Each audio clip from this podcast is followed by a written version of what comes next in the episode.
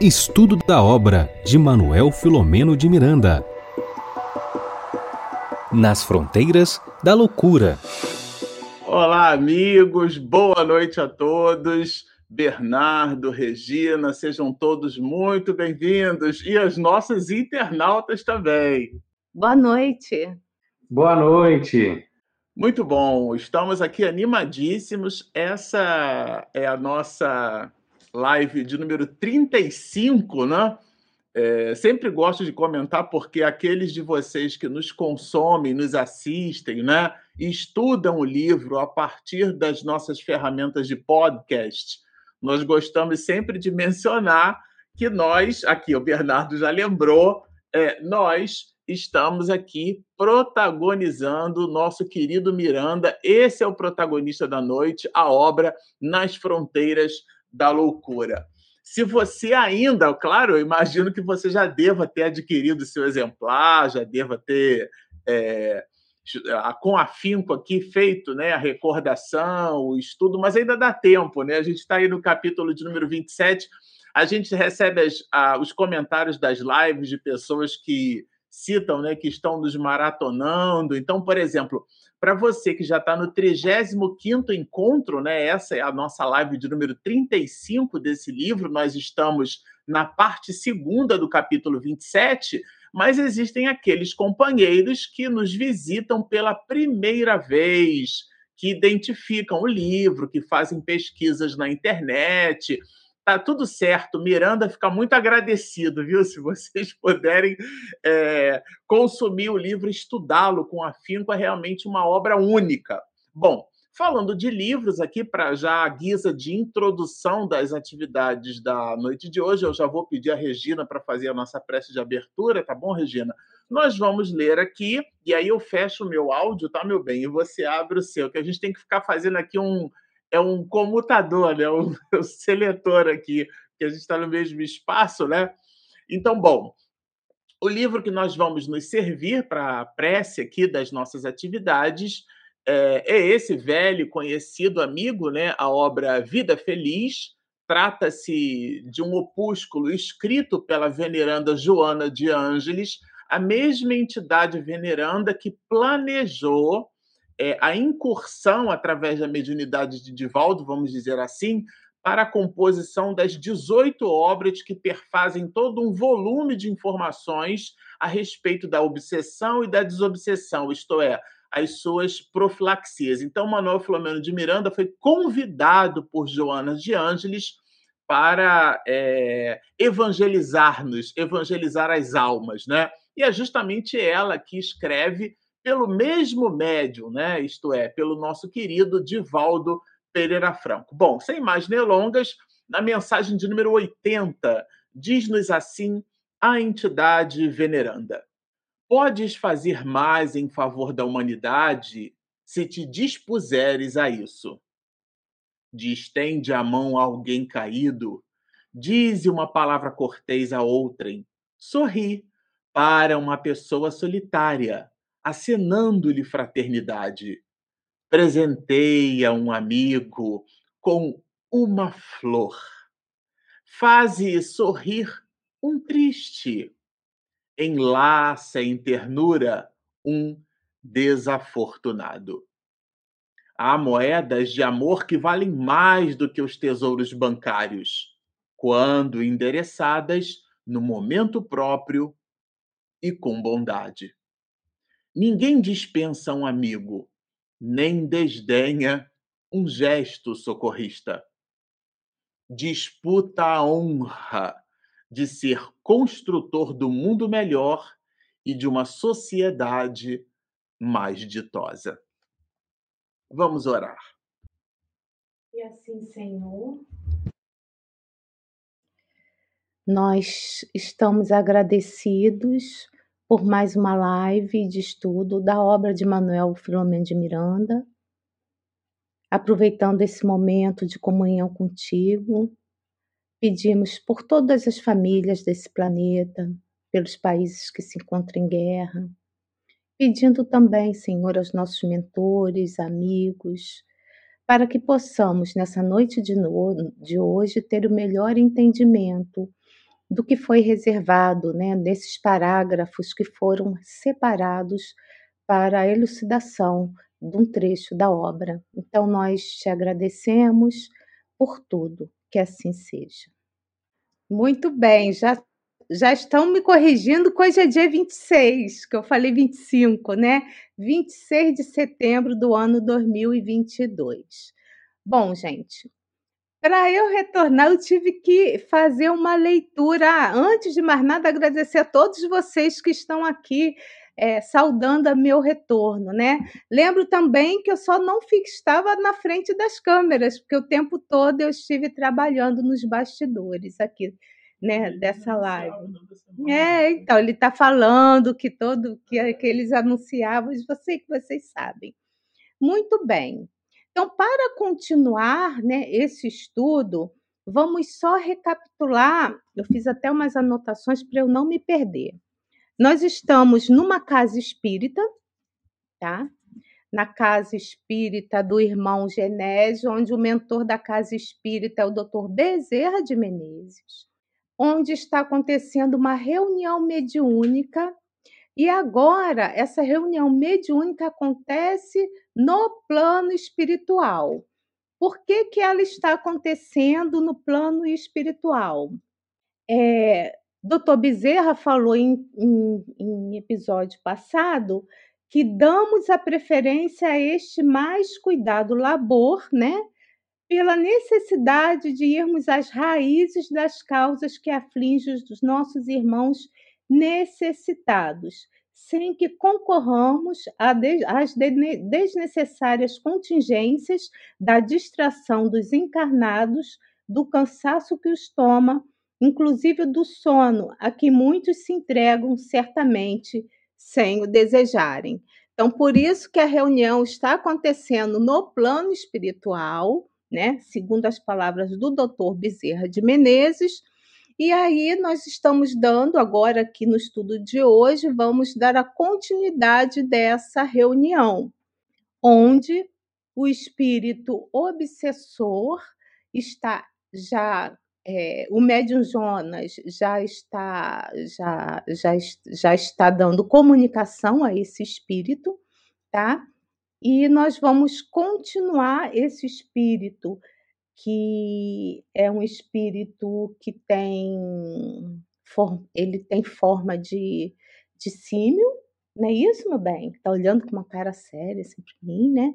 Então é uma, uma é uma comunicação difícil, mas necessária. Então vamos continuar aí seguindo o livro. Então a gente está começando aqui o parágrafo 51. Então, recordando só o 50, só recordando o 50 para a gente se situar, é, hoje iremos recordar pela última vez toda a sua tragédia, a fim de que a esqueças, abençoando-o com o perdão. Então, a partir de agora, ele vai recordar, né? Tudo o que aconteceu, né? O Miranda vai contar aqui a história de vários personagens que estão aqui entrelaçados nessa trama. Então, no parágrafo 52, Miranda coloca que o espírito reagiu, adquirindo o que? Aquela forma mais feroz, apesar dele estar tá contido pelo psiquismo do, do médium Jonas, olha a importante aí da, do, do médium, né, na, na psicofonia, ele extravasava desconcerto e fúria, então ele estava muito ainda agressivo, muito raivoso, muito furioso, e olha que ele estava contido, né, por esse, pelas emanações psíquicas do médium Jonas e de todos aqueles que estavam ali vibrando em favor deste espírito. Continuando no parágrafo seguinte, né, esse espírito que tem que está envolvido nessa trama, que tem forma a forma de símio, né? é, o Miranda fala que ele era o ódio, o agente daquela situação dolorosa. Era uma situação muito dolorosa. Por quê? Porque ele ficou com esse monoideísmo, quer dizer, essa ideia fixa, né, da vingança. E ele foi aos poucos é, alterando através do seu psiquismo, dessa monoideia, o seu o quê? O seu perispírito. Então é sempre bom lembrar que é, a monoideia ela vai traduzir o quê? a perturbação espiritual do ser, porque no início, quando a gente está com muito problema, muita dificuldade, até nos traz alento essa ideia fixa, porque tipo, assim, eu não quero, eu só quero pensar nisso, eu não quero mais saber de outras coisas, eu vou focar aqui no meu no meu objetivo. No caso, o objetivo desse espírito era realmente a vingança, né? fazer com que outros personagens aqui, outros espíritos sofressem, pagassem pelo que ele entendia do que ele do que causaram para ele, né? Ele se coloca aqui como vítima, né? Então, o espírito ele se coloca nessa redoma vibracional negativa e vivencia o tempo inteiro o que? A autoobsessão. Então, nessa monoideia de vingança, de cobiça, de mágoa, sabe? E de reconhecimento. Olha, eu estou aqui, vocês têm que pagar, vocês têm que sofrer, né? Então acaba que o espírito ele faz com que ele perca várias oportunidades de continuidade da sua vida espiritual e vida carnal, né? Na sua jornada evolutiva é, no seu educandário ali, que onde as, nós temos que passar por provas e, e também por expiações, né? Então, a gente precisa ter muito cuidado com a questão da monoideia. E no caso específico, ele estava totalmente dominado por essa ideia de vingança, tá? E eu deixo para vocês também uma dica de leitura para se aprofundar para o tema é, sobre essa que, essas questões de autoobsessão, é, mecanismo da mediunidade. A gente vai ver também alguma coisa relacionada a isso, essa é, monoideia, né? Que é do espírito André Luiz, psicografia de Chico Xavier e também do próprio Filomeno de Miranda, Miranda, Painéis da Obsessão. Então, para quem quiser aprofundar um tema, a gente, vocês podem lá dar uma olhadinha, tá bom? Continuando, como já como Miranda já colocou, né, esse desejo irrefreável de vingança fazia ele ter alucinações constantes e ele, ao mesmo tempo que tinha essas auto, essas alucinações, ele acabava se supliciando, né? Autossupliciamento que ele mesmo impôs para para ele, né? Então ele ficava sofrendo o tempo todo, ficava lembrando, ficava lembrando de tudo que ele viveu e a vingança e, e não tinha perdão e eles têm que pagar porque eu, eu, eu mereço que, que faça justiça e ficava nesse ciclo vicioso que a gente vai ver nos livros, não só do Manuel de Filomeno de Miranda, mas de tanto outros livros ligados à obsessão, que fica num ciclo vicioso até que um dos espíritos ou alguns dos espíritos comecem a despertar para o bem, para, para sua própria evolução espiritual, tá? Então, é, segundo Miranda, né, Dr. Bezerra, ele age, né, é, a providência dele foi sábia, porque, primeiramente, ele planeja essa incorporação, né, através do médio Jonas, onde ele vai receber nessa incorporação todo aquele choque ali, anímico, né? Então ele vai receber todos os fluidos salutares do médium Jonas e, ao mesmo tempo, duplamente, segundo o Miranda, ele tinha outros benefícios. Por quê? Porque o ser ia sendo remodelado né, para processos futuros de reencarnação lembrando que ele estava ali em forma de um símio, né? Um, um grande macaco, digamos assim. Então, ele estava começando o seu processo de transformação, então ele estava muito tempo nessa monoideia de que era uma fera, ele estava ali como uma fera, tá? Então, um, um dos benefícios era esse, né? Ajudar essa transformação do perispírito e também remodelava-lhe o ser, preparando-o para os processos futuros do crescimento pela reencarnação e o que equilibrava as reações por cujo recurso impediam-se as atitudes graves quão danosas. Então, ali ele estava sendo freado, né? Era a primeira ajuda. Em princípio, né? Geralmente os espíritos ficam muito chateados quando se veem nessa situação, quando se acham que estão presos e tudo mais, mas é segundo aqui o Dr. Bezerra de Menezes é um dos melhores recursos para o início né, desse equilíbrio, para o início da cura dessa enfermidade, né? Continuando ali no diálogo, então é falado para ele, né, que ele foi trazido para aquele local por amor. Então, o amor fazia com que ele estivesse ali para ser tratado, né? Porque muitos anos ele viveu em tormenta que pareciam não acabar. E aí o esclarecedor fala para ele, no caso do doutor Bezerra, o seguinte: agora esses anos de tormenta, eles cessam aqui. Você vai começar uma nova vida, uma nova etapa em que o ódio e a vingança não desempenham papel nenhum. Olha que coisa linda que é o amor do, de Deus para todas as criaturas. Chegou o momento desse espírito em forma dantesca, esse espírito em forma de fera, recomeçar a sua trajetória que por um período ficou parada, né? E aí, continuando, o, o, amoroso mentor, ele fala que nessa nova oportunidade, o perdão substitui o ódio e o amor sobrepõe-se à vingança.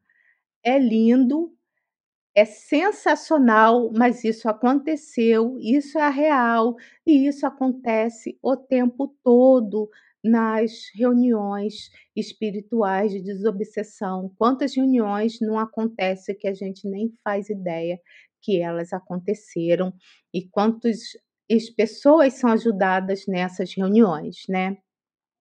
Continuando, o doutor Bezerra fala que quem te feriu não tem fugido da justiça, né? Porque a pessoa fica nessa monoideia e acha que só tem que pagar, o outro tem que pagar, o outro tem que pagar e tem que pagar, e fica nessa alucinação, né?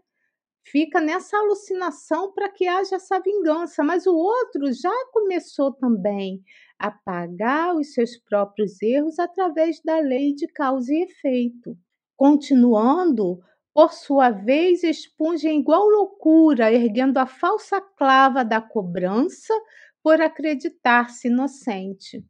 Geralmente é assim mesmo, né? Eu vou dizer geralmente não, sempre todos se acham vítimas e nós sabemos que Deus é bom, justo e bom, então ele não vai querer o mal de nenhum dos seus filhos, então, não existe inocentes nessa história, existe pessoas que, que no passado, né, fizeram, é, deram uma guinada na sua vida, mas para um, um lado não muito bom, porque fizeram bobagem, né? Então, é, a justiça é divina e ela chegou para esse espírito onde naquele momento, né, vai interromper-se a cadeia sucessória da loucura que odeia e malsina, uma coisa ruim. E o nosso querido nosso querido doutor Bezerra de Menezes, ele fala o seguinte, muito importante: a vida é amor. Olha que interessante. Não é esse amor que a gente bota o coraçãozinho e tudo é cheio de coraçãozinho, amor para lá, eu te amo para lá, I love you, não.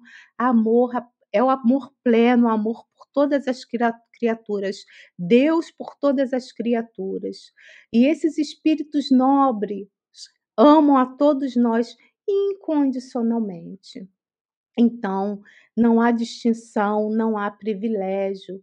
Somos irmãos à lei, né? À lei de Deus. Então, toda vez que um ser ele, ele delinque, ferindo o código da ética, do amor universal, inverte a orientação de avanço. Olha, o doutor Bezerra falando, afundando nos fossos do primarismo do qual se deve evadir. Não recalcitres, ou seja, né, não, não deixe, não, não, não se, não deixe de, de continuar, não, não se perturbe, continue, continue adiante, porque o aguilhão da felicidade, essa felicidade plena, ela vai, ela não, ela contraria esses interesses inferiores para, para a bênção que vem, né, com a, com a própria salvação desse ser.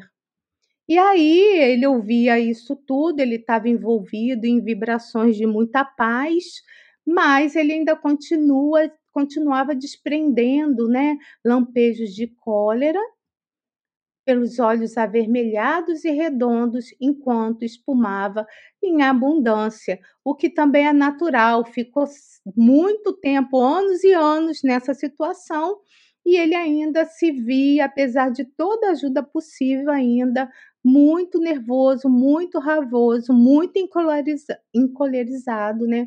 Porque ele estava ali preso pelo que ele estava acontecendo, né? E por tudo que ele estava vivendo ali no seu mundo íntimo, de muito, muita vingança ali, de muita raiva. Então, todos os participantes estavam em vibração, por isso que é muito importante né, a, a, comunhão com todos, né, estarmos sempre vigilantes nessas reuniões. Essa aqui é no plano espiritual, mas muitos médiums também vão para um plano espiritual, é o caso do Jonas, então a gente tem que realmente é, praticar a questão da, dessa sintonia, desse silêncio interior, para que a gente possa não atrapalhar o trabalho programado pela espiritualidade amiga, né? Então, era mais ou menos isso que eu queria falar nesse primeiro momento, passar a palavra para o Marcelo, né? E todos ali, lembrando que termina esse parágrafo dizendo que todos irradiávamos em sua direção amor e ternura, simpatia e piedade. É contigo, meu amigo. E aí é isso, a gente vai nesse prosseguir nos parágrafos é, 60 ao 80. E a gente, nessa situação, como bem apresenta a Regina, o espírito estava ali, né, naquela, naquela forma, a reunião acontecendo no plano espiritual, e há um sinal, no, capítulo, no parágrafo 60, né, traz para a gente o benfeitor, falando o seguinte, que é um sinal quase imperceptível do doutor Bezerra os auxiliares que trouxeram o sofredor aproximaram-se de Ricardo, que aturdia, inquieto, estava ali, e postaram-se às suas costas vigilante. Então, parecia, né, o doutor Bezerra, um, sinal quase imperceptível, trouxe aqui, fez questão de trazer essa palavra para a gente, o Manuel Floriano de Miranda, para a gente ter noção de como o, o, a, a reunião, aquele acontecimento, estava totalmente sob o controle do Manuel Filomeno de Miranda, dos benfeitores, todas as ações estavam ali, todos os passos do que poderia acontecer estavam resguardados. E aí vem a fala do Ricardo, né, que diz assim: "Não me encontro aqui, Baldou, né? É para ouvir essas ladainhas, arengas e consolações. O problema dos outros é deles, o meu é o que me interessa, vou me retirar essa fala aqui de, do Ricardo traz para a gente o um exemplo claro, né? É, que a gente tem ali na questão 785, no livro dos Espíritos, quando a pergunta é qual é o maior obstáculo do progresso? Orgulho e egoísmo. Aí fala que refirmo ao progresso moral, pois o intelectual sempre avança. É importante a gente sempre frisar que ter um avanço intelectual, ser intelectualmente evoluído, enfim, ter é, avançado nisso, não faz com que a gente seja uma pessoa moralmente também evoluída. Né? Precisamos é, com as, que as duas asas precisam estar bem alinhadas. E na Obras Póstumas, na primeira parte, traz ali para gente, no estudo, né, é, o egoísmo e orgulho, né, que é apresentado, apresentando as suas causas, os seus efeitos, os meios de destruí-la, né? Então, assim, é bem sabido que a maior parte da miséria de toda a vida tem ali a origem no egoísmo dos seres humanos, né, dos homens, né? Desde que cada um pense em si antes de pensar nos outros, cogita também, né, fazer, se satisfazer aos seus desejos, é, enfim, cada um naturalmente cuida de si, né, de proporcionar a si mesmo essa satisfação a todo custo, né, e sacrifica sem escrúpulos os interesses alheios. E aí temos aí as ferramentas, né, a ferramenta, né, o espiritismo, né, é o mais poderoso elemento dessa moralização, é, porque ela mina a base do egoísmo e do orgulho, facultando um ponto de apoio à moral. Então, a gente tem aqui esse exemplo, né, do espírito de Ricardo. Então, ele com essa fala, né, esse, esse problema é meu, esse problema é deles, então eles que resolvam, eu vou embora. Então, assim, achando que aquilo ali não era problema dele, é que ele não era, não estava envolvido com aquilo, e eu vou cuidar do que é meu. Né? E o comunicante foi atingido, é, aí já no parágrafo seguinte, né, 62, você foi atingido por aquela voz, né, pela sua vibração. E essa, é, é, nesse momento, né, que foi atingido pela voz, é, ergueu o médium, o médium, né, que passou ali é, a olhar para ele, né, enquanto que aquele que falava, e isso modificou o aspecto de Jonas. Aqui ele traz a descrição, né, que fez Jonas dobrar-se para frente, mover-se, embora sem sair do lugar, e saltava, enfim, estava ali, lançava os braços, se agitava num tormento indescritível. Então, o médium, né, é, estava ali com, né, dando, fazendo aquele trabalho, o espírito ouviu né, essa fala de Ricardo e teve essa reação, né? E aí traz para a gente aqui, o Miranda vem trazendo, né, vimos agora um perfeito fenômeno, enfim, é, por quanto o sensitivo desaparecera para dar lugar a esse sim primitivo, né? Essa descrição que já vem falando desse espírito que se apresentava dessa forma, né? E aí é, o Miranda também coloca: se não estivéssemos é, convenientemente preparados, a cena rude foi chocante, né? Proporcionava pavor, se não repulsa. Então era uma cena assim é, horrível, era uma cena forte, uma cena que precisava ter todo um olhar de carinho, todo um olhar de, de, de amor para cuidar daquilo e de se segurar, porque era uma cena muito forte, né?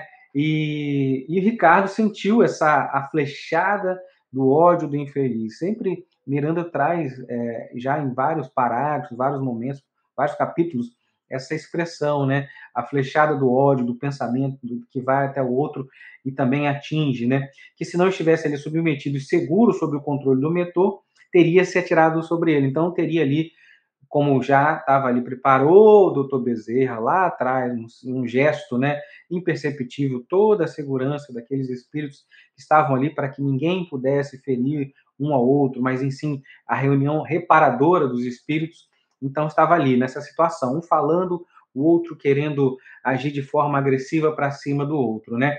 E aí traz para gente a fala de Ricardo, né? Que é que tem esse animal contra mim né, não tenho afinidade com essa classe de seres.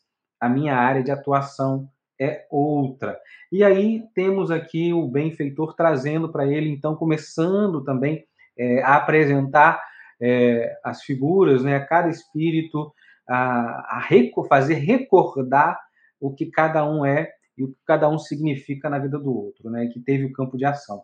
Esse animal, respondeu o mentor, é, é um irmão nosso, que a tua incúria levou ao desespero. Crês injustiçado, no entanto, encontra-se ante os seus olhos uma das vítimas das suas ações malévolas. Então já começa a apresentar para o Ricardo é, que você não é injustiçado. Aqui estamos trabalhando né, a, a recordar as ações que fizemos com os outros, né?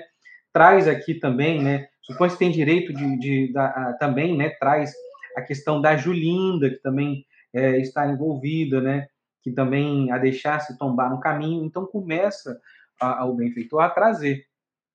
E aí vem, de novo, o Ricardo fala assim: não tem relacionamento com esses bichos, trabalho no outro campo, enfim, de justiçamento, e não se recorda, fala que sim, não lembro é, do mal que me fizeram. Então ele, ele, ele não se recorda do que aconteceu. Mas, como bem disse aqui, é uma reunião para a gente recordar, para a gente trazer. Né? Dizem aqui, é, e aí o amigo dizes bem, disse aqui o nosso querido benfeitor, né? Por aquele a quem ferimos, fica carpindo a dor que, que lhe impusemos, né? Enquanto seguimos. Então, aquela coisa, né? Aquele que a gente feriu, aquele que a gente é, teve uma ação penosa, segue com aquela dor. A gente segue e esquece do que fez com aquela pessoa, né? Mas traz aqui que somos, né? É, irresponsáveis e semeamos novas aflições. Além disso, ele traz aqui para a gente também na fala, né? Você encontra é, vinculado a ele, né? Não poderia toda a vida prosseguir sem, é, sem que pudesse trazer a, reparação, né? Também para que, que começasse a entender que um está vinculado ao outro. Então fala aqui, ó, desejamos, porém, que aqui não encontramos na posição de juiz, como já o benfeitor também gosta de, de, de reafirmar, né, que não está julgando ninguém, não está colocando como é, foi também um alerta que ele fez no início, que a gente leu aqui no início do, é, do capítulo, né, não há precisamos fazer esse exercício, benevolência, o BIP, né, benevolência, indulgência, enfim, perdão das ofensas para com os outros. Aqui não está nessa posição de julgamento, mas sim de recordar e fazer as ações necessárias para o bem, para uma nova fase da vida deles. E aí o Ricardo né, continua ali nessa luta né, de se recusar, de não querer, né, é, de, de achar que não tem esse vínculo com aquele espírito. Né? E é, o Bezerra faz uma pergunta chave para ele, faz uma pergunta, é, aquela pergunta que quando muitas vezes a gente já passou na nossa vida, alguém coloca uma pergunta para a gente de forma terapêutica, né, faz com que a gente passe muito tempo refletindo sobre aquilo, né? É o demorado mal que ele sofre, porque assim é, ele fala, né? O Ricardo fala aqui que recusa a, a continuar porque se sente mal. É assim, ah, está se sentindo mal ali com toda essa situação que está acontecendo ali, porque vai recordando, vai começando a lembrar, e aí é demorado mal, é o demorado mal que ele sofre, então assim, né? começa a fazer assim, por acaso já não é o suficiente o seu padecimento, então o, o, o mal que aquele espírito está acontecendo, daquele injustiçado, daquela, daquela, daquele sede de vingança, já não é, já não, já não tem um ponto final para isso, né? Já não precisamos dar um outro passo, né? Não poderás é, fugir, né? Fugir à verdade, à justiça. Traz aqui, é, a, enfim, pela falsa justificativa, né? A justiça divina, né? e as falsas justificativas que ele traz ali em, em torno. Então, traz para a gente o benfeitor aqui outra fala-chave importante que a gente vai refletir sobre ela, que é que me fez meditar muito, que é assim, é, fica atenta, Ricardo. Este é o teu momento na estrada de Damasco, a tua redenção. Qual Saulo, invigilante, enlouquecido, defronta judeus, simbolizando no amor que deve renascer em ti mesmo para a glória do teu bem, da tua paz.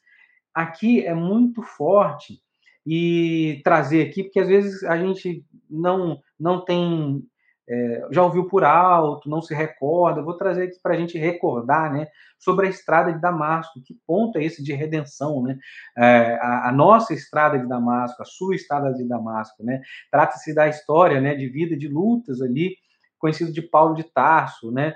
É, tivemos conhecimento através do Espírito Emmanuel, é, através das mãos seguras de Chico Xavier, é, no livro Paulo Estevão, né? Então, Saulo, filho de um romano, de uma judia que nasceu ali há mais de dois mil anos nessa cidade de Tarso, o pequeno Saulo estava destinado à sua carreira de rabino, né? e tomando por essas ideias, aquecidas pelo fogo da sua fé cega, né? Ele passou a perseguir os cristãos, né? E, e como se fossem esses os seus inimigos. E Saulo, angustiado, né, durante todo esse processo, pela sua estrada, pelo, pelo seu caminho, estava ali à porta de Damasco. E no auge dos seus questionamentos íntimos, viu à sua frente Jesus, enfim, vale é, essa reflexão, fica como uma obra também, se não leu, a, como referência, né, Paulo de Tarso, e ali é, Jesus, né, é, pergunta a ele, Saulo, Saulo, por que me persegues, né? E aí creio que então a gente trilhar, é, fazer essa reflexão, né, que é esse momento chave da vida, esse momento que, que a gente precisa encontrar a nossa nossa estrada de Damasco, esse momento que a gente vai dar esse passo para deixar as situações, o orgulho, o egoísmo, a vingança é, de lado, não ser o nosso foco de, de ideia, né, nosso foco central para a nossa própria redenção, né, para a gente poder. E aqui, é, como a gente bem diz, né, que a, o nosso, nosso capítulo, né, mergulhando no passado, vem aqui o nosso benfeitor e fala, ó, mergulha a mente no passado. Então, silencia a sua ansiedade, esquece o mal, é, que diz que é vítima, e pensa na benção da sua libertação. Dorme agora e recorda. Então, é esse momento de fazer esse mergulho, esse mergulho íntimo, de, de fazer essa meditação íntima e entender se realmente o caminho que eu estou trilhando é um caminho que está me trazendo felicidade, se está me trazendo força, se eu não estou aprisionado nisso, se eu não estou adoecendo nesse caminho. Traz aqui o benfeitor.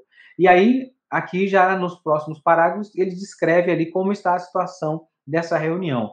Tem dois outros amigos, tem o irmão Genésio, que assistiam também, com técnicas especiais, é, né, que, de, de magnetismo, com habilidade. Aí falando aqui, né, o irmão, né, que estava ali naquela situação é, se mostrando daquela forma de, de, um animal, né?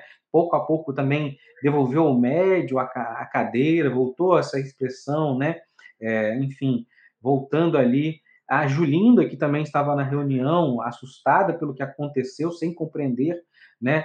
Toda a, a, a extensão do que ali aconte, estava acontecendo, também estava amparada pelo irmão Juvencio e Dona Angélica, que orava fervorosa. Então, está aqui trazendo essas, essa, essa, essa, essa disposição da reunião. Né? E a mãe da obsidiada, que mantinha confiante, porque era habituada à oração, facilmente preservava a paz com a sintonia das faixas elevadas. Então, olha que interessante e que importante isso, né? A pessoa que está habituada à oração, né, a essa, essa, esse momento de conexão, com o divino, facilmente preserva a sua paz, sintoniza com as faixas elevadas da vida. E aí o diretor é, espiritual prosseguiu na indução hipnótica. Vimos então Ricardo relaxar, caindo num sono profundo.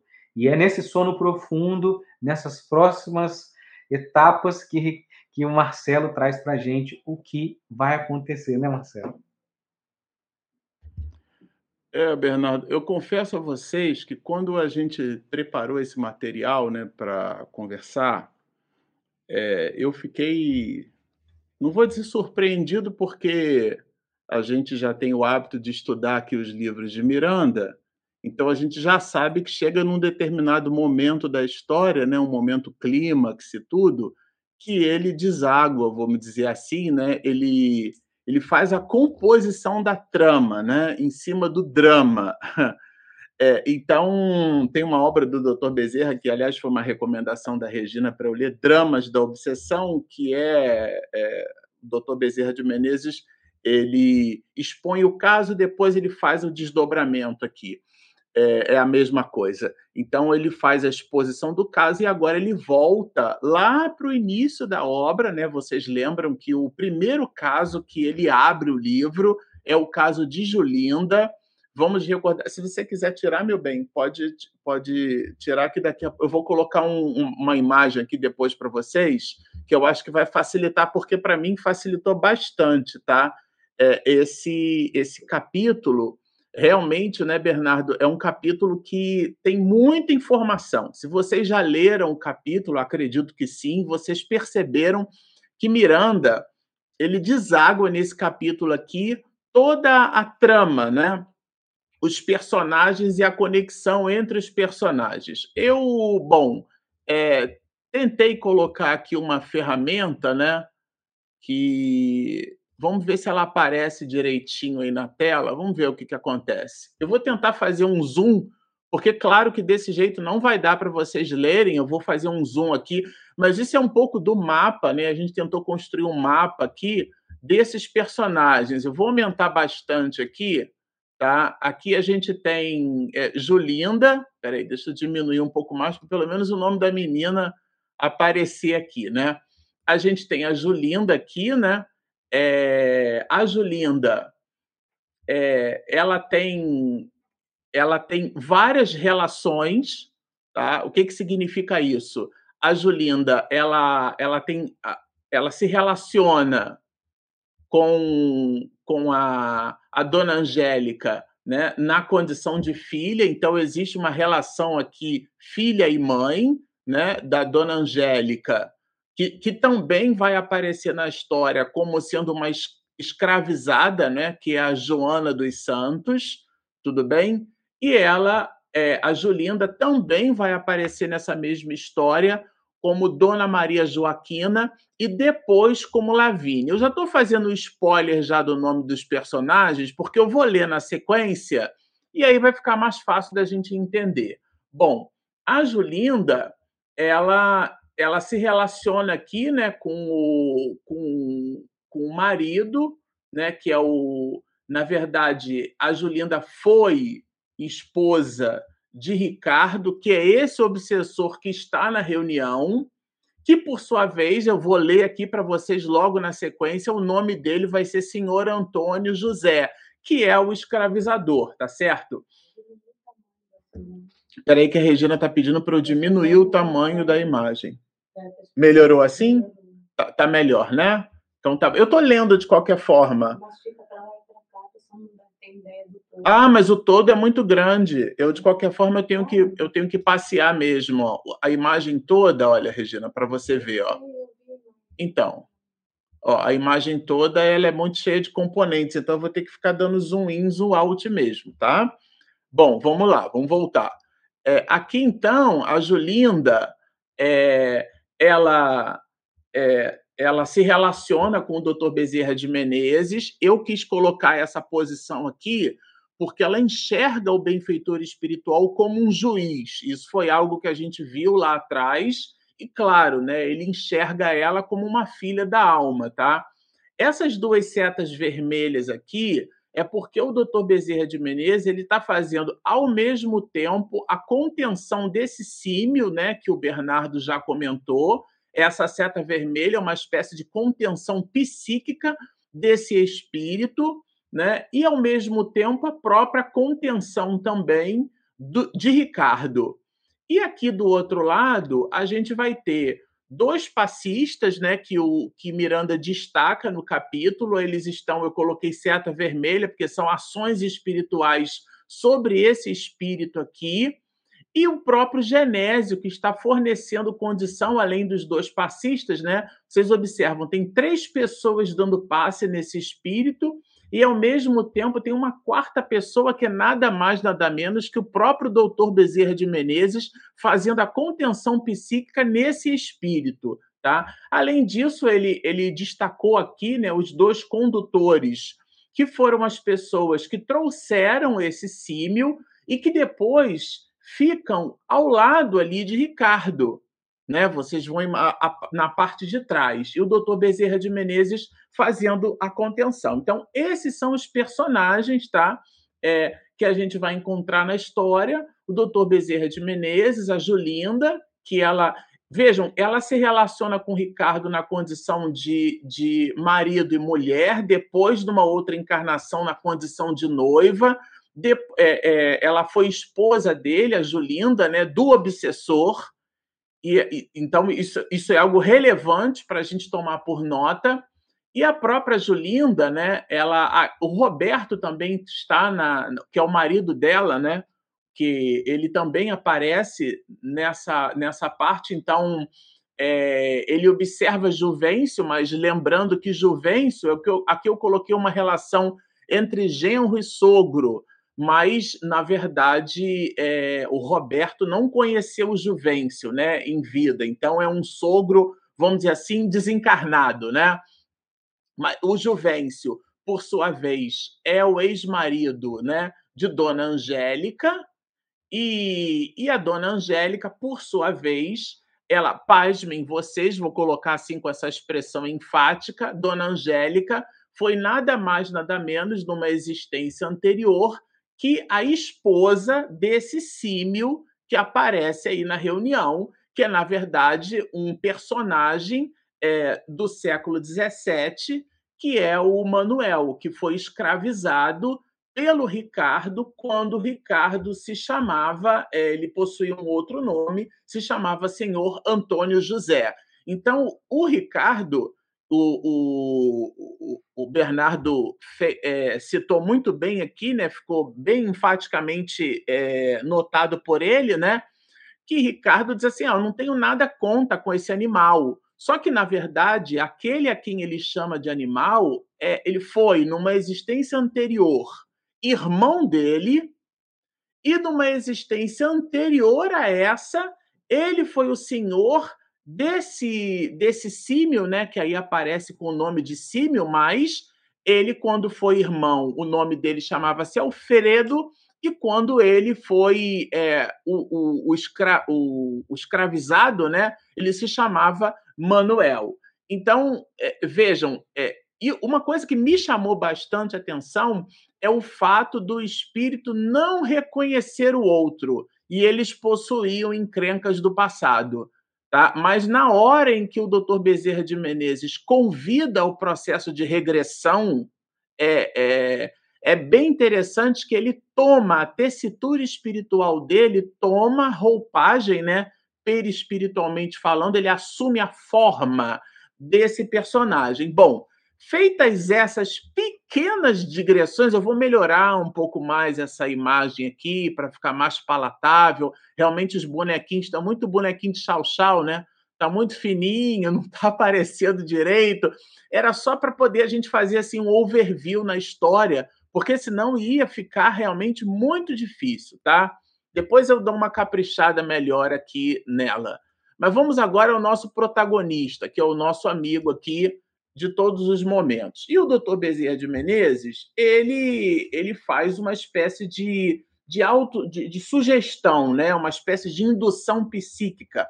Recordemos os primeiros dias de julho do ano de 1722. Bom, aqui ele já menciona a data, mas ele vai falar, na verdade, ele, ele cita né, um fato da história do Brasil, tá certo? É, aonde é importante vocês né, recordarem que tudo isso acontece no Rio de Janeiro, tá certo? Mas especificamente essa recordação aqui evocada pelo Dr. Bezerra de Menezes, quando ele cita aqui né, a vila de Parnaíba sob comando de Ayanguera, aí a gente é, fez o dever de casa, né?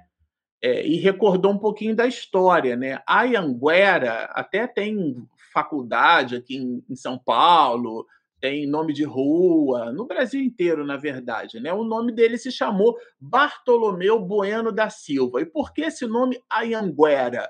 Porque Ayanguera é um nome indígena, na verdade, vem do tupi, né? que significa. É, é uma espécie de diabo velho, né? É, o porquê isso, né? Por que, que os índios deram esse nome para ele? Porque conta a história que ele pegou aguardente, né? E claro, os índios não sabendo daquilo, né, da destilação da cana de açúcar no álcool, eles imaginaram que aquilo fosse água e ele simplesmente tacou fogo na água, né? Para os indígenas foi isso. Então eles consideravam assim ele, né? É, é, e ele usou isso a Anguera para que os, o, ele ateou fogo, né? No aguardente com que objetivo, né? Não era para fazer mágica, não era David Copperfield, nada disso, tá certo? É porque ele é, ele queria que os índios dissessem para ele, a Anguera, né, na verdade Bartolomeu Bueno, aonde estava o ouro. Então foi uma forma né, dele construir ali uma relação mitológica endeusada né, com os índios e ali conseguir arrancar alguma informação. Então, de verdade, é, a Anguera foi um bandeirante, né, foi um desbravador, ele nasceu aqui em São Paulo, né, em 1672 e faleceu no ano de 1740. E todas essas histórias a gente vai até perceber aqui, né, é, os, os, nos autos é, de Goiás, porque justamente ele falece a Anguera em 1740 em Goiás. A gente, claro que vocês lembram, né, que a proclamação da República ainda não aconteceu. Então, a gente está falando é, de um Brasil colônia, né? E a, as expedições, esse movimento é, bandeirante, esse movimento para desbravar, era um movimento, na verdade, para colher riquezas. Então, esse é o cenário que o doutor Bezerra de Menezes coloca como fazendo parte da abertura para que essas pessoas recordassem, talvez, o seu halo de ganância, o seu halo de busca né, pela, pelas conquistas né, e, e, e, por aí vai. E isso é um ponto interessante, por quê? Porque, na sequência, ele apresenta a fazenda do seu Antônio José Tabor da Silva. Bom, quem é senhor Antônio José Tabor da Silva? É nada mais, nada menos que o próprio Ricardo, que é nada mais, nada menos que o próprio obsessor de Julinda, que abortou Ricardo e não deixou ele nascer. Então, aqui é o, é, o doutor Bezerra de Menezes. Vejam que aqui a indução hipnótica não é para Ricardo. A indução hipnótica é para o símio. É bem delicado isso. E o Ricardo, que está sofrendo aquela contenção psíquica do Dr. Bezerra de Menezes, lembram a seta vermelha que eu coloquei na outra imagem? Ele está ali contido psiquicamente pelo doutor Bezerra de Menezes. Ele está, ao mesmo tempo, contendo psiquicamente o doutor Bezerra o símio, a quem ele faz a indução hipnótica, e, ao mesmo tempo, Ricardo, que na proposta da indução, vocês vão perceber, ele já absorve, admite a plasticidade, pela plasticidade espiritual, a forma desse senhor Antônio José Taborda da Silva. Quem é ele? É, na verdade, o escravizador. E aqui eu acho que vale um ponto, porque, inclusive, quando a gente estava estudando sobre esse assunto, né, isso aparece aqui na história, a gente não pode deixar passar despercebido. O Brasil é, ele foi é, o último país do planeta a abolir com a escravidão, a escravização, né? Porque é, não existem escravos, né? Existem escravizados. Aquilo que eu aprendi na, na, nas minhas aulas de história é, joga na lata do lixo essa expressão. Não existe escravo porque ninguém nasceu com essa condição. Ninguém nasceu para ser escravo. Então, não existe a palavra, não define da forma apropriada, do ponto de vista antropológico, do ponto de vista sociológico e até mesmo filosófico. Não. Eles foram escravizados e foi uma verdadeira diáspora, porque, na verdade, o Brasil, os espanhóis e os portugueses né, retiraram é, da África praticamente mais de um terço de todo o volume da população africana. Isso aconteceu do ano de 1550 até o ano de 1888. Então foram 300 anos de escravização. E é esse cenário que esses espíritos estão vinculados, inclusive invertendo seus papéis, porque esse que aparece como símio, na verdade, né, o nome dele, como escravo à época, chamava-se Manuel, e ele é, simplesmente foi um escravizado. Né? E, o, e o, o senhor Antônio José, que aqui agora, nessa relação temporal, né, onde a reunião mediúnica acontece, tem por nome Ricardo, ele foi nada mais, nada menos que esse senhor Antônio José, o escravizador. Então, é, ele, é, Ricardo, né, ele havia estabelecido que alguns escravos iriam acompanhá-lo. E quem eram esses dois escravos? Nada mais, nada menos que o próprio Símio, né, que, a, é, que a gente vai ver depois que o nome dele é Manuel, Manuel né, para não ficar chamando de Símio, daqui para frente eu vou chamar de Manuel, tá certo? Que é, que é o que apareceu aqui embaixo, olha, o escravo Manuel. Esse escravo Manuel é justamente o Símio. E a mulher dele, quer dizer, de Manuel, é nada mais, nada menos que a dona Angélica, que é a mãe de Julinda e que, por sua vez, é, foi né, a esposa é, de Juvencio. Então vejam como a história começa a ficar conectada, como é a trama, como é o drama. Por isso que eu quis montar o esquema, porque eu li isso daqui muitas vezes. Na verdade, eu li oito vezes para eu conseguir entender de verdade a trama. Até porque tem hora que Miranda não chama pelo nome, ele chama pela posição em que aquela pessoa ocupou. Me lembrou muito literatura russa, né? A pessoa tem um nome familiar, o um nome comum, o apelido, e cada hora o autor chama por um nome diferente, você tem que ficar ali prestando atenção na história. Aqui é a mesma coisa. Bom, ele então resolve é, é, a história, né? O drama que dá início a essa conjugação de almas né, presas aqui pelo ódio, é, dá início assim. Esse homem resolve meio que desbravar, movido ali pela ganância, pelo ouro, pelas circunstâncias do Brasil colônia à época que a gente mencionou, e ele quer, na verdade, é, que o Manuel vá junto com a sua esposa, mas eles possuíam três filhos. Sim, mas não tem como então. E aí o homem se nega e ele faz uma espécie de barganha, né? Ele insiste. Isso à época, claro, não era bem visto de jeito nenhum. É, ele insiste, não, eu trabalho por dois, eu trabalhei, eu trabalharei, né? Essa é a proposta do escravo Manuel, por mim e pela minha mulher. Mas o, o senhor Antônio José disse de jeito nenhum. Fica irritado com a situação, açoita ele e deixa ele no, no, no, tempo, né, no sereno, como dizia minha avó Maria, né, ali todo ensanguentado, ferido, para ele realmente é, o, compor o extermínio da vida dele. Quer dizer, além de não levar, ainda sacrifica. E a mulher fica altamente penalizada. Vamos lembrar que estamos. Essa mulher é a dona Angélica, que possuía um compromisso reencarnatório severo no sentido de expurgar, né? algumas, muitas de suas dificuldades, né? E, e ela, então, tem esse planejamento de, de nascer em terras africanas, mas de, de, em maneira nenhuma de ser escravizada, porque não existe isso no planejamento espiritual de ninguém, tá certo? É, e ele, é, e ele barganha, era jovem, né? E sadio o suficiente para suportar as réfregas, mas a esposa mas o, o, o homem, né, o, o, Ricardo, no caso, né, que é o, o, o senhor José, ele não quer nem saber, né, na verdade. Bom, é, o soberbo senhor, todavia, é frio, então ele não ele não está ligando para nada, né? Ele, na verdade, possuía paixões, ele se irrita né, com a situação, manda prender e supliciar, tá? E, ao mesmo tempo que ele fosse chibateado. Quer dizer, ele foi, ele foi açoitado e, e ficou ali semi-morto. Né?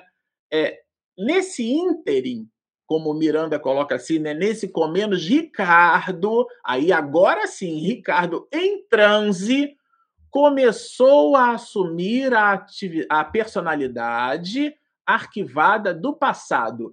Que personalidade arquivada do passado é essa, gente? É a personagem que ele cultivou quando foi o escravizador, que foi, na verdade, o senhor Antônio José. Ele então recorda a posição de Antônio José. E aí o, Miranda descreve, né, o rosto se lhe fez congestionado, os olhos aumentaram na órbita, o senho sombreado dava-lhe aspecto do dominador apaixonado, ou seja, ele recorda. Vou, eu vou repetir para fixar. A indução hipnótica é, foi para o espírito que se apresentou ali, que é toda a narrativa que o Bernardo acabou de fazer. Mas, na verdade, muito embora a indução hipnótica tenha sido para aquele espírito Manuel, né, o símio, Ricardo, ele assume essa posição porque traz à baila essa condição, né? E aí é, é, ele, é, o doutor Bezerra, entendendo que ele resgatou a posição, não houve, senhor. Aí já chama ele de senhor Antônio José, olha. Não houve, senhor Antônio José, os lamentos e blasfêmias do serviciado, quer dizer, ele evoca a memória de Ricardo na posição de Antônio José, tendo a indução hipnótica iniciado com, é, na, na verdade, é, essa indução foi iniciada com o símio, com o Manuel, com o escravizado, né? E ele mostra as condições, a noite fria, o homem com o corpo todo lanhado, todo castigado, magoado porque estava longe da esposa e dos filhos, com dor, dor física e dor moral. Você não vai se sensibilizar diante de uma coisa dessa, né? E os, e os trazidos né, da mãe África para cá, ainda cultivando as suas relações de hábitos e costumes, ou seja, a sua vivência, o seu, a sua cultura, eles então cultuavam os seus deuses, né? E eles faziam é, é votos, né, orações para que aquele homem pudesse ser curado. E a mulher não aguenta. A companheira de, de Manuel, Dona Angélica, vai até, até o, o senhor Antônio José, né, o escravizador, portanto, o, o obsessor Ricardo, né? Agora Ricardo. E ela se ajoelha, ela se suplicia, né? Ajoelhada aos seus pés. Ela, ela implora, na verdade, misericórdia, né? E o homem, na verdade, é... ele não está nem aí, né? É... Tanto, e ele recorda, Ricardo recorda, porque diz assim: olha, eu vou ler integralmente. Eu tenho direito sobre suas vidas, comprei-as, quer dizer, é a coisificação da criatura humana, né? Escravo não é gente, porque era assim que se pensava à época. Animal de carga não tem alma, não merece consideração. Então era ele, Ricardo, falando, né? E aí o doutor Bezerra de Menezes, ele então, é, no diálogo, é, diz que ele se equivoca, né? mostra que todos nós somos filhos de Deus, que os códigos soberanos do alto, né? as leis de Deus, não nos devem fazer é, com que alguém sofra, a gente não deve funcionar como móvel do sofrimento dos outros, né? A escravidão é processo nefasto que ninguém tem o direito de realizar. Então, os mecanismos reencarnatórios não estão previstos. Ah, você vai nascer escravo. Não existe isso, tá? Qual o direito poderias aspirar a corromper aquela alma? Porque ele, na verdade, fica interessado pela mulher, verdade, pela, pela escrava, né? Pela dona, pela dona Angélica, né? Que agora aqui chama-se Joana, tá? É, o nome dela, né? O nome dessa escrava é, chama-se chama-se Joana, Joana dos Santos é o nome dela que aparece na obra. É ela quem implora pelo marido, né, Manuel. Os dois estão escravizados. E aí é, o, o diálogo prossegue porque é, ela então é, não não conquista, né, o benefício dado é, e Manuel então desencarna, ele morre, né? É, ele na verdade ele morre. É, e isso realmente é um quadro é, muito terrível, né? Muito terrível.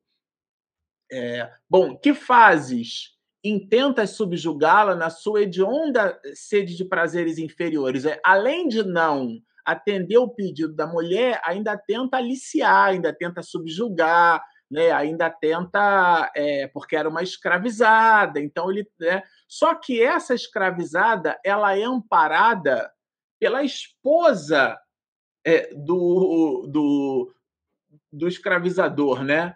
Ela, o, o senhor Antônio José, ele possuía uma esposa quem é a esposa? A Dona Maria Joaquina. E quem é Dona Maria Joaquina, gente? É a própria Julinda. Então, a Julinda foi a esposa de Ricardo na época em que Ricardo se chamava senhor Antônio José.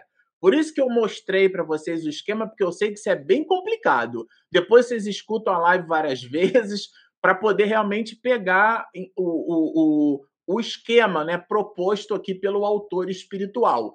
Então, a, a Julinda protege a, a Joana dos Santos. A, a Julinda, que na época se chamava Dona Maria Joaquina, protege a Joana dos Santos, que é a escravizada que teve o marido assassinado pelo próprio senhor Antônio José, que é, na verdade, o próprio Ricardo. Vejam a triangulação, né? O mapa de conexão entre esses, é, entre esses espíritos, tá certo? Então, esse realmente é um capítulo áureo, aonde a gente começa a entender essas conexões, né? É, bom, é tarde, meu amigo, vai dizer ele, né? porque ele vai dizer que odeia a desgraçada, né? Que me escapou. Quem é essa desgraçada que escapou? É a própria Julinda, né? Porque ela ampara, Julinda ampara a, a escravizada, né? Desenca... Ó, desencadeaste longa tragédia que se arrasta há mais de dois séculos. Então eu, fico, eu fiquei refletindo sobre isso aqui, porque às vezes a gente tem a, a ideia né, de que uma reunião mediúnica de, de, de 10 minutos falando com o espírito vai resolver uma encrenca. A gente quer botar o espírito para dormir, quer dizer coisas assim como se nós fôssemos o guru da, das situações, e a gente não tem uma ideia efetiva do, da, do, do, da trama, né? Da composição. Vejam o esforço necessário do doutor Bezerra de Menezes, não é de Marcelo Shoa, não. É doutor Bezerra de Menezes. Então, ele vai lembrar: olha, você, você fez aqui um, no mal carioquês, um salseiro enorme, quer dizer, desencadeaste longa tragédia. E são realmente é, é, séculos. Séculos de quê? Séculos de insânia. A tua insânia precipitou-lhe o crescimento enquanto te afundaste no fosso da delinquência. Então, ele, na verdade, é... ele se perdeu, né? Ele se perdeu. A verdade é essa, né?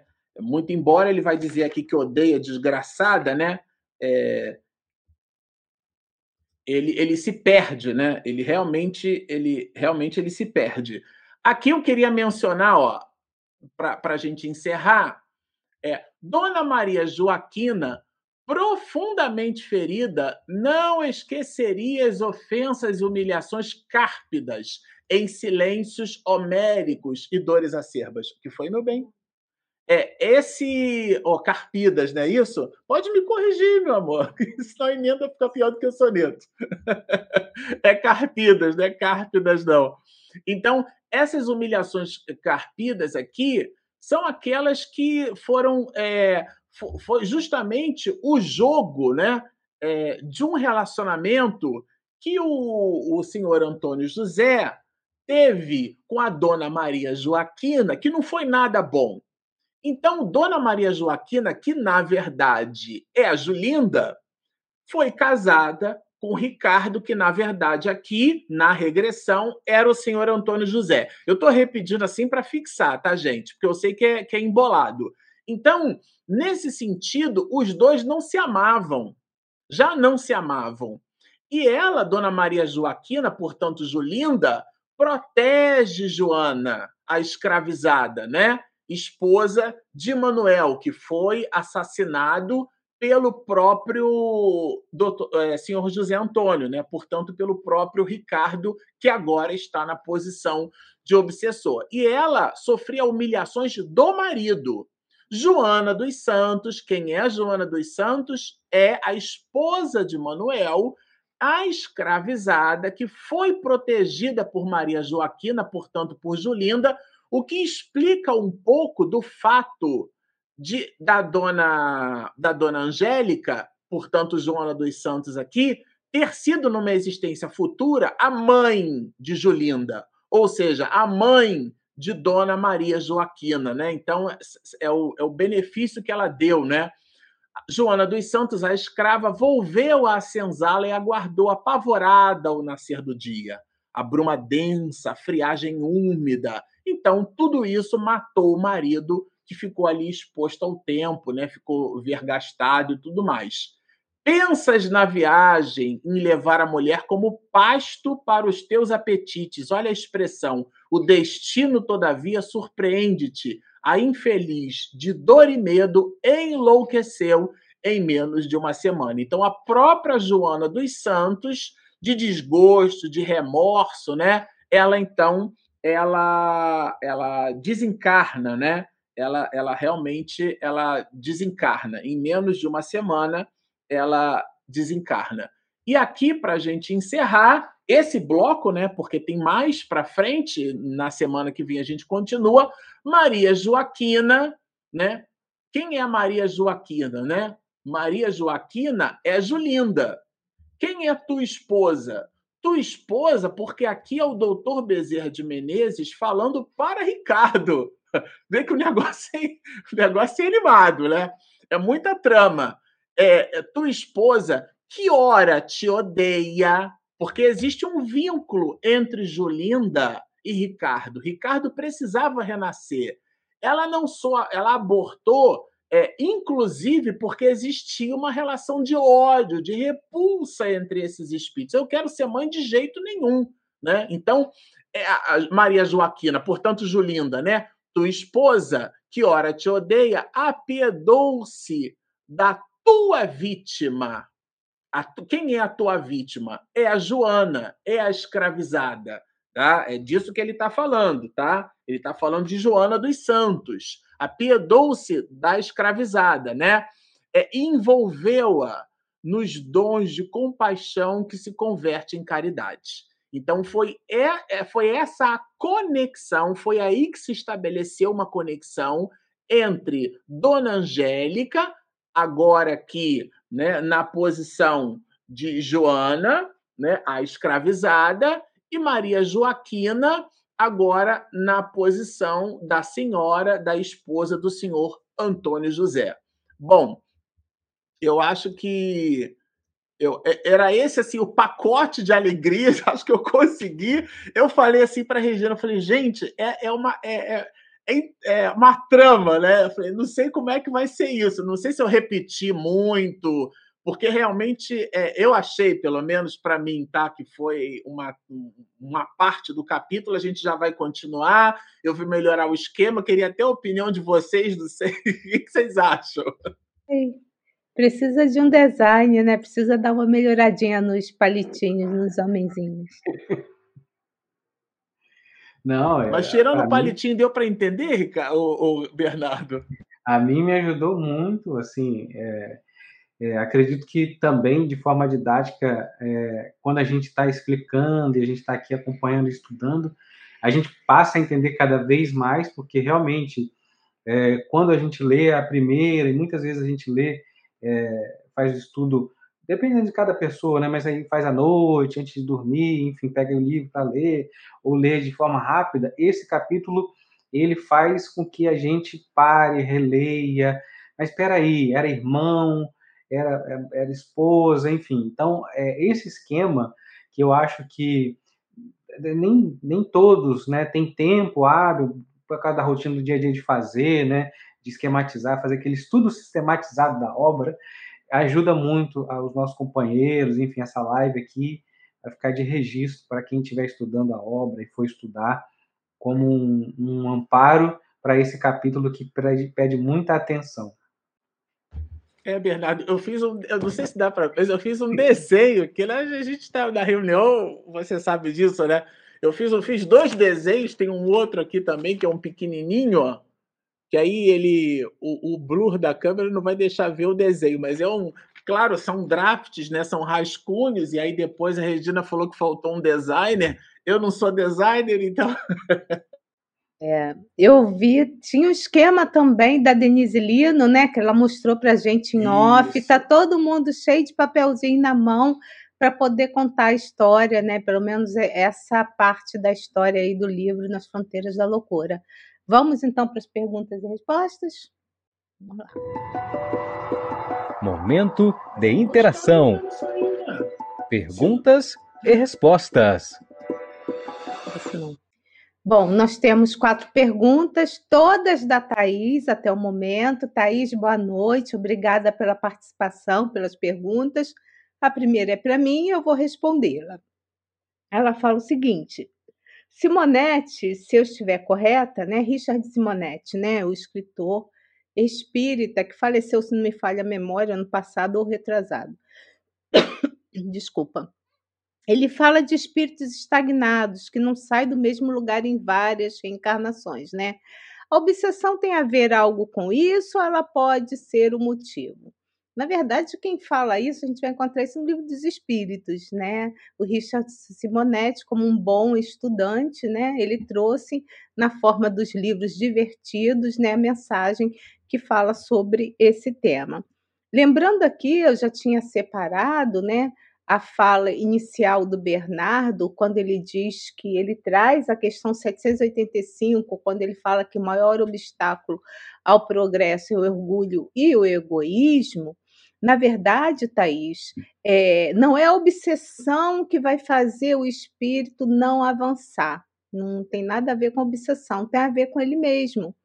Porque o espírito, ele pode caminhar por muito tempo em linha reta, por muito tempo entre vales e picos, mas ele também pode dar a sua guinada. Então, é muito, a, a jornada evolutiva é de ordem muito pessoal. E na questão 178, que eu separei do livro dos Espíritos, né, na, na questão de. É, é, mas não é mais assim, eu estou falando errado aqui, é 178. Mas, na verdade, essa questão da estagnação, né? Eu separei a questão errada, eu vou, mas não importa. No livro dos Espíritos, a questão que fala sobre a, sobre a estagnação. O espírito pode estagnar? Ele pode estagnar. Daqui a pouco eu passo. com é estagnar, estacionar a mesma coisa, Marcelo. Então, é, eu daqui a pouco eu passo a questão certinha do livro dos espíritos. Ele pode, pode. Ele pode ter, ter, ter uma evolução mediana, pode. Ele pode ficar um tempão no plano espiritual sem evoluir, pode. Então não é só o obsessor que fica estacionado se a gente olhar nesse, nessa trama, a gente vai ver que o, o Manuel, que foi supliciado, ainda estava em forma de quê? De símio, ainda estava preso lá dois séculos atrás. E a sua esposa já estava como Dona Angélica, onde logo no capítulo 1 é feito o atendimento a Julinda através da prece dela, desses espíritos ela que estava em melhor condição. E a Julinda que estava ali como como como Joaquina, né, como dona das terras e também daqueles escravos, ela ainda estava em desequilíbrio, sofrendo, né, é, a questão da doença maníaco-depressiva.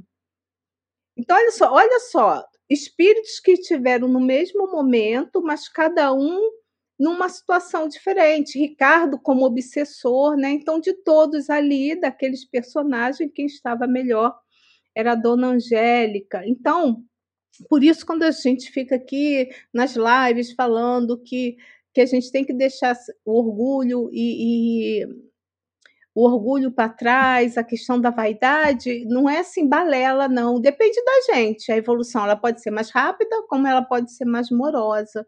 Então, não está vinculada à obsessão. Agora, é lógico, a obsessão, né, ela só atrapalha e só vai fazer com que o espírito demore mais a, a, a seguir a sua jornada evolutiva. Eu vou trazer a questão certinha, mas já vou passar para a próxima pessoa para responder, tá? No caso aí, a Thais pergunta para o Bernardo. Nesse momento, estamos falando de uma reunião espiritual no plano mais alto, certo? E quando na reunião física e no plano espiritual o espírito se nega a ser ajudado? É, eu acho que ficou assim, como se é, o espírito não quer ser ajudado, é, como é que vai? Porque ali a gente tem a fala também do Ricardo, né, do espírito, né? Muitas vezes falando, eu quero sair daqui, então traz como se fosse essa coisa de o espírito não não quer ser ajudado, então não vamos ajudá-lo. A reflexão que a gente faz e é, os exemplos que a gente traz é, de parágrafos e capítulos anteriores, quando o Miranda apresenta para a gente o resgate de muitos irmãos é, é, em regiões mais densas que tinha ali trouxe, trouxe a imagem para a gente de é, das redes que eram jogadas para poder é, resgatar esses espíritos. Muitos tentavam segurar, né? E a rede passava por eles. Então, aqui a gente pode fazer a reflexão que quando o espírito já se encontra dentro da reunião, quando o espírito está ali, né, nas reuniões é, mediúnicas no plano físico ou no plano espiritual, ele já deu esse passo de ser ajudado. Por mais que ele negue, por mais que a fala dele seja. Então, é uma terapêutica de que muitas vezes, né, nós, como pacientes, é, tomamos algum remédio, vamos até o médico, e não sabemos de todo o processo que, que terapêutico que vai nos auxiliar né? Muitas vezes fala, ah, será que não sei o que? Tem muito questionamento. Nesse caso aqui a gente coloca isso, que o espírito ele pode estar ali naquela, naquele diálogo de negação, naquele diálogo de, de não ser ajudado, mas o processo de ajuda já, já iniciou e ele já está sendo ajudado, independente da sua fala. Não há imposição do seu livre-arbítrio, do seu campo de ação, mas o processo já havia se iniciado. Basta ele pegar essas ferramentas e caminhar em conjunto e utilizá-la. Né? Bom, a próxima, a próxima é para o Marcelo. É, lembrando aqui que realmente a questão que eu estava falando era 178A do Livro dos Espíritos, mas Marcelo garimpou mais algumas, né? Então tem mais duas seguidas aqui para você. Vou fechar meu microfone, tá? Aí ele está falando aqui que é a 118 e a 303 do Livro dos Espíritos. Ok? Então, vou passar para você, para você ler a pergunta. Quer que eu leia? Da Thaís? Então, Marcelo, qual a importância ou força, se assim posso dizer, que a África tem espiritualmente física no mundo?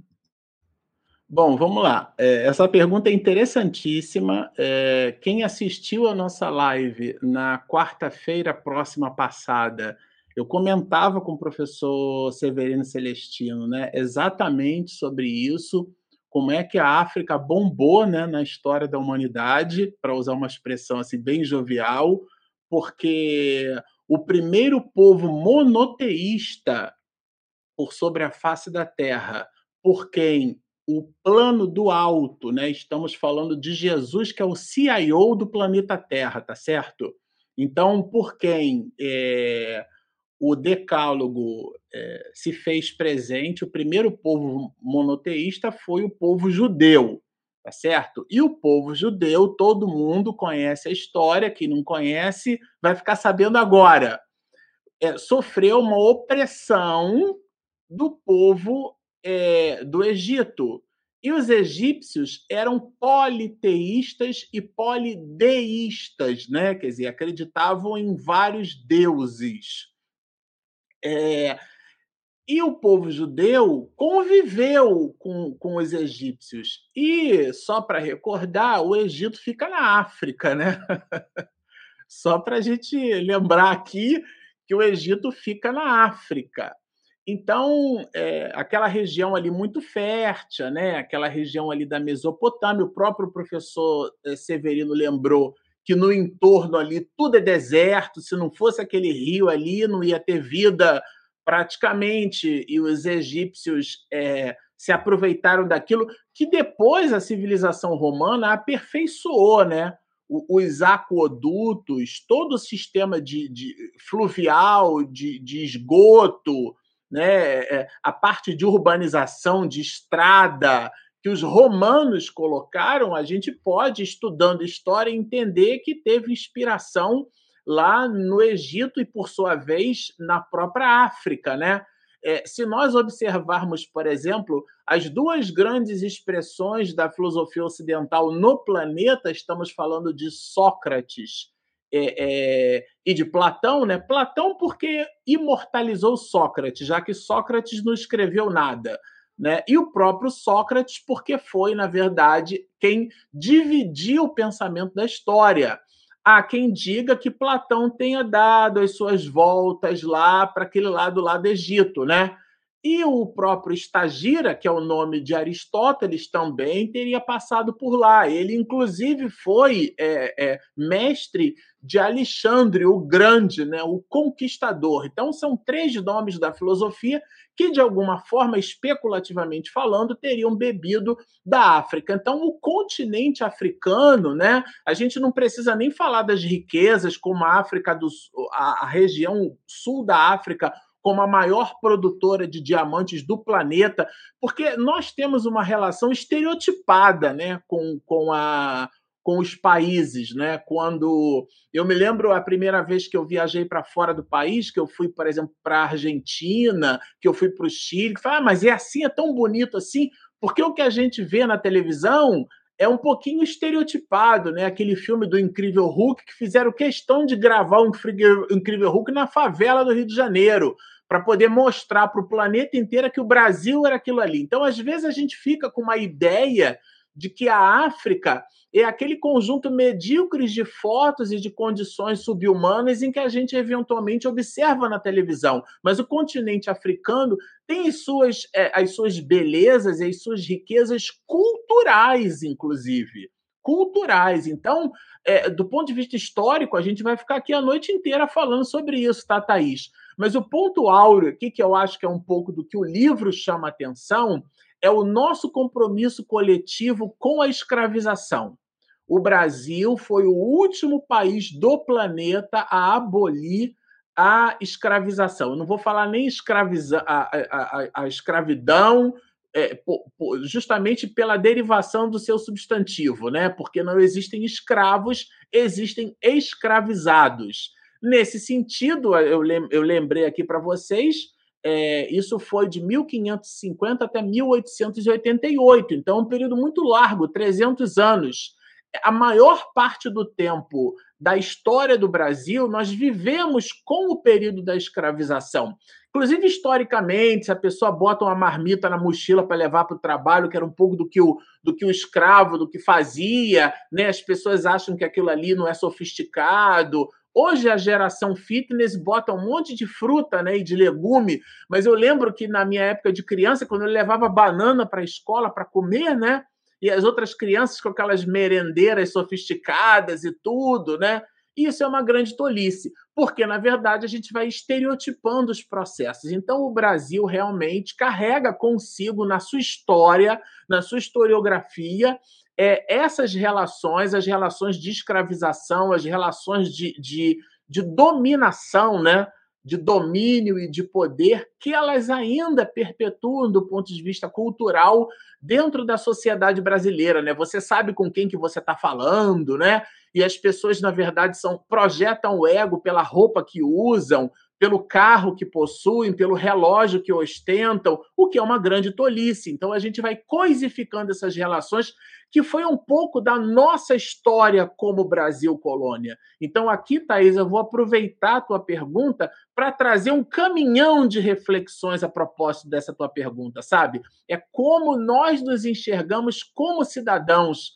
Daqui a pouco a gente vai passar aí nos instantes de votação, né? Exercendo nossa, a nossa cidadania. Então, nesse sentido, o Brasil carrega consigo, na sua história, um pouco, vou chamar assim, desse karma coletivo, né? dessa ideia infeliz da escravização. Esse, na minha perspectiva, é um pouco do recado que o autor espiritual quis trazer quando trouxe, né, pelo pano de fundo, a história desses espíritos. Ainda para o Marcelo, a Thaís, ela fala o seguinte: pergunta: um triângulo entre os espíritos só há com vingança, ódio e desrespeito, mas esse triângulo entre os espíritos somente de amor? Quer dizer, há também, né? Somente no. Ah, tem uma obra, é, chama-se Renúncia, do espírito Alcione. E nessa obra, eu não sei nem se dá para chamar só de triangulação, né? Considerando um, que o triângulo é uma figura. Bom, pegando carona na geometria euclidiana, um triângulo é uma figura com três lados, tá certo? Então, só que na obra Renúncia existem muitos lados, porque são muitos os personagens envolvidos ali. Então, sim, na verdade, a Joana de Ângeles, a tese não é nossa, ela diz que o ódio é o amor que adoeceu. Às vezes a gente foca muito na desgraça, no ódio, mas aquilo é uma relação circunstancial que a gente, quando lê a história, deve aprender com ela, que é a forma sábia de aprender as coisas, que é com as dificuldades alheias. Dois cachorros atravessando a rua, blum, um vai atropelado e o segundo continua. Porque o animal não aprende com o erro do outro, mas o ser humano, a nossa condição cognoscente, que é que significa isso, né? Nossa capacidade racional, a gente é, deve aprender com os próprios erros, que é a forma inteligente, inclusive, de errar. Por incrível que pareça, é inteligente aprender com o próprio erro. E a sábia, que é admirar nas dificuldades alheias aquilo que a gente, hum, por aí não é muito bom e não. Reunião mediúnica, o espírito fala das suas dificuldades, ele, ele fala pela boca do médium, escreve pela mão do médium.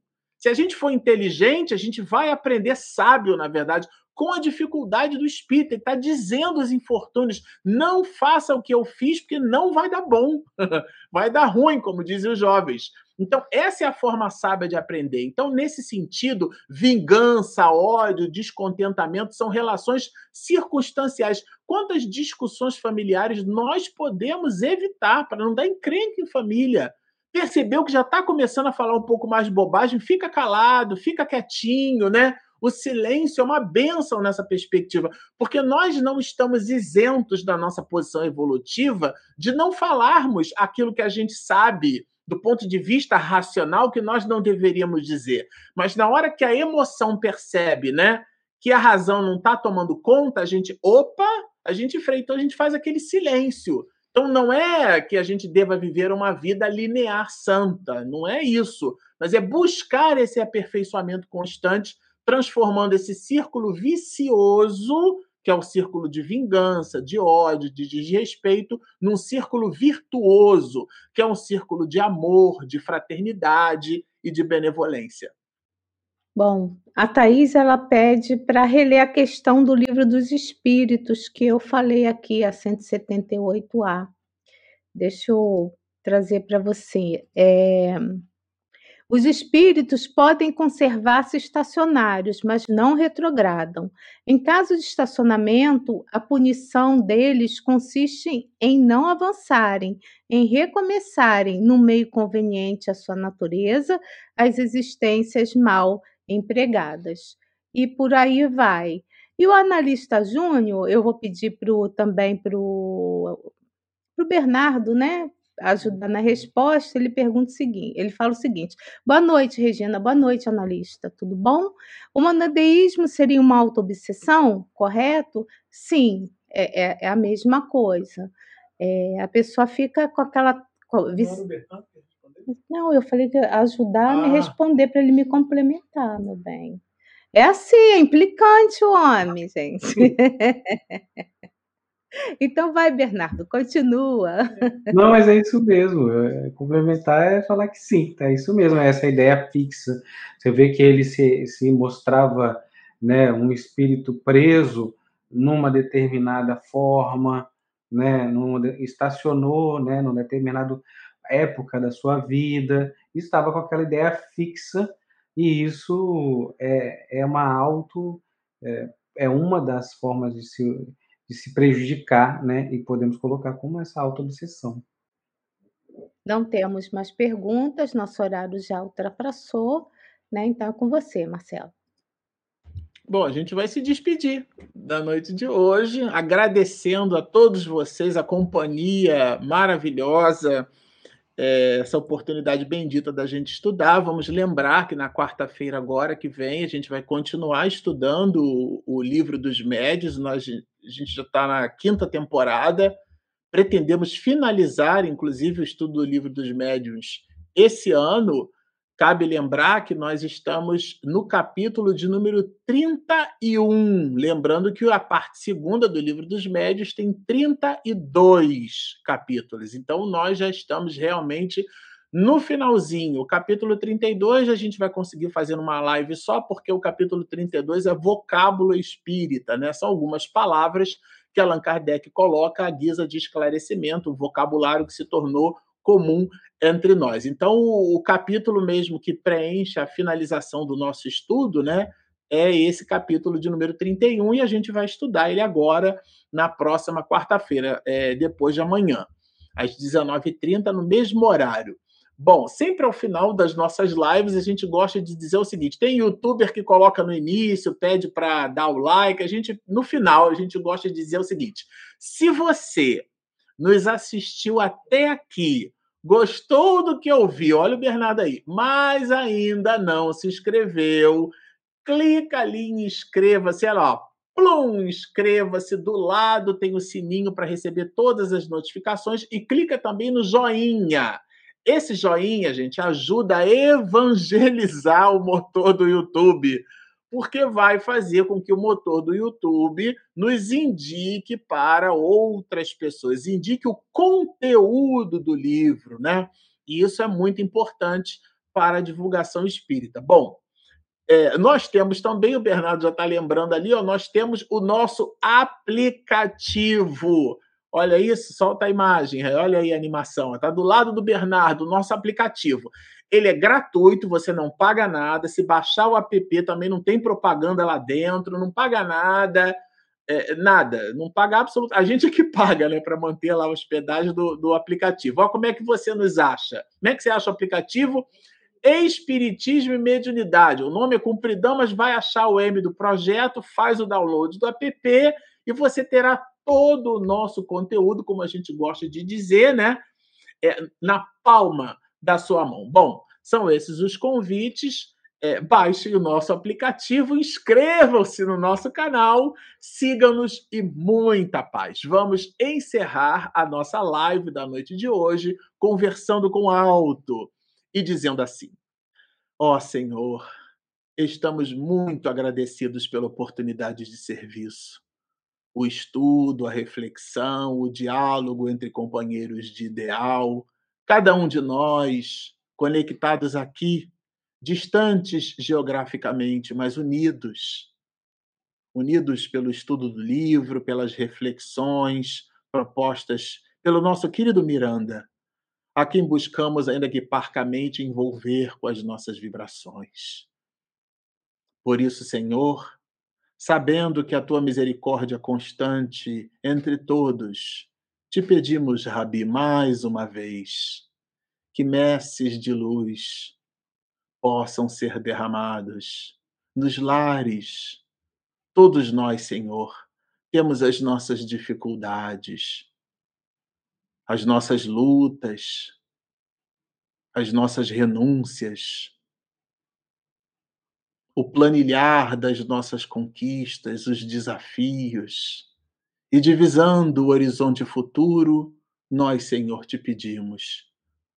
Proteja-nos a todos, porque somos muito frágeis. No mar em que navegamos, tu és a bússola segura. A estrela primeira do Cruzeiro do Sul, a mais brilhante, nos indicando o caminho de casa, que é a nossa realidade mortal. Por isso, mestre, se conosco agora e sempre. Muito obrigado.